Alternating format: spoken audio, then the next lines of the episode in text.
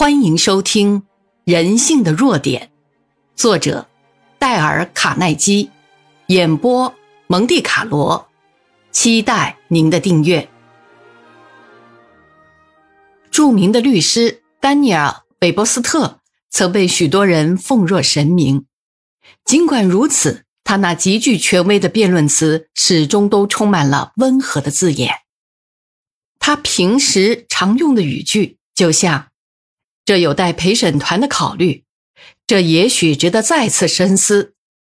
这里有些事实，相信您没有疏忽掉。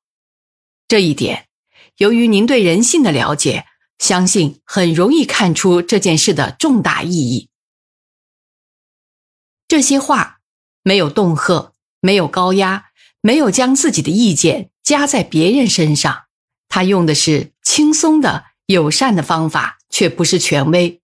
这正是他的成名之道。你可能永远不会被请去处理罢工风潮，也不可能在陪审团成员面前发表演说。可是，也许你希望降低你的房租，这种友善的方法可以帮到你吧？斯特劳伯先生是个工程师，他想要求房东减低一些房租，可是他知道房东是个食古不化的老顽固。恐怕很难说服房东。斯特劳伯在讲习班上说：“我写了一封信给房东，告诉他我租约期满就搬出我的公寓。事实上，我并不想搬家，还很愿意继续住下去。我只是想降低一些房租，但情况并不是很乐观。其他的房客也试过，但都没有成功。他们告诉我，房东是个很难应付的人。”可是我对自己说，我正在选修一门处事训练的课程，正好可以实习一下，看看效果怎样。房东接到我的信后，带了他的秘书来。我在门口和他打招呼，讲了一些热忱的问候话。我没有提及房租的事，只是说我很喜欢这栋公寓的门，我称赞他管理房子的方法。同时表示，我非常愿意继续住下去。可是我的经济能力使我无法负担。我相信他从没有受到房客这样欢迎过，因为他差点手足无措了。接着，他也告诉了我他所遭遇到的许多困扰。他说，有些房客一直向他埋怨。他还说，其中有个房客曾写过十四封信给他，有的简直是侮辱。还有人希望他阻止楼上的房客打鼾，否则就是违约。房东对我说：“哎呦，像您这样的房客真让我松口气。”然后不等我开口，他自动的减少了一点租金。但我希望租金再低一些。我说出我所能负担的数目，他也不多说什么，很爽快的就答应了。他临走时还这样问我。你房间里有没有需要装修的地方？如果我用别人的方法去要求减租，我相信结果会和他们一样。这就是友善和赞赏所产生的力量。让我们再举一个例子，这是一位在社交上极有声望的女士的经验之谈。她就是长岛沙滩花园城的戴夫人。戴夫人说。最近我邀请几位朋友来午餐，这个聚会对我来说很重要。自然，我希望聚会中所有事情都没有差错。在这类事情上，管事埃米尔是我一个得力的助手。可是这次他使我失望了。埃米尔没有到场，只派来一个厨师侍者。这次午餐饭菜全弄坏了。这个侍者对高等宴会的情形完全不清楚，把这次宴会弄得糟透了。我心里恨透了他，但在客人面前不得不勉强陪笑。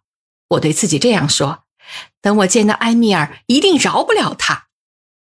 这事儿发生在周三，这事儿发生在周三。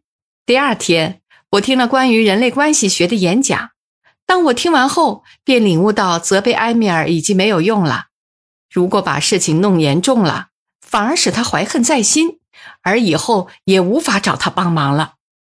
我就换了个角度来看待这件事。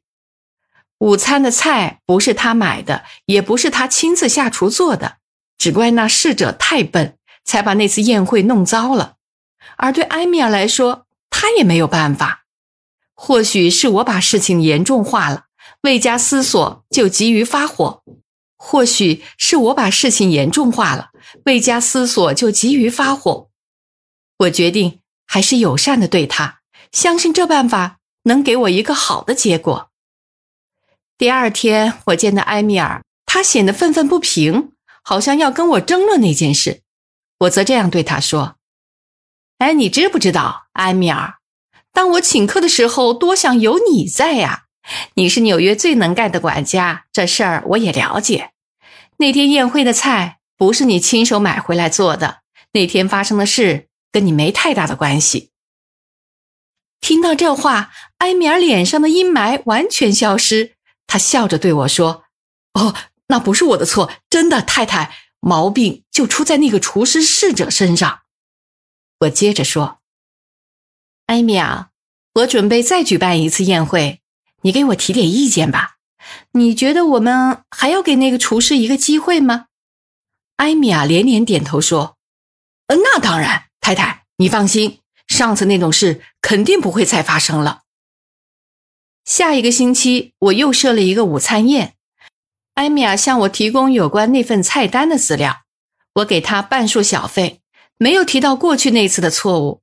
我们来到席间，桌上摆着两束美丽的鲜花，艾米尔亲自在旁照料，对来宾殷勤伺候，菜肴美味可口，服务周到，还有四个侍者在旁伺候，而不是一个。眼前的情形。就是我宴请玛丽皇后也绰绰有余了。最后由艾米尔亲自端上可口的点心作为结束。散席后，我的那位主客啊，含笑问我：“你对那个管事施了魔法吗？我从来没见过这样殷勤招待的。”是的，他说的没错，是我对艾米亚的友善及诚恳的赞赏，才有了这个完美的结局。本集播讲完毕，感谢您的收听。欢迎订阅。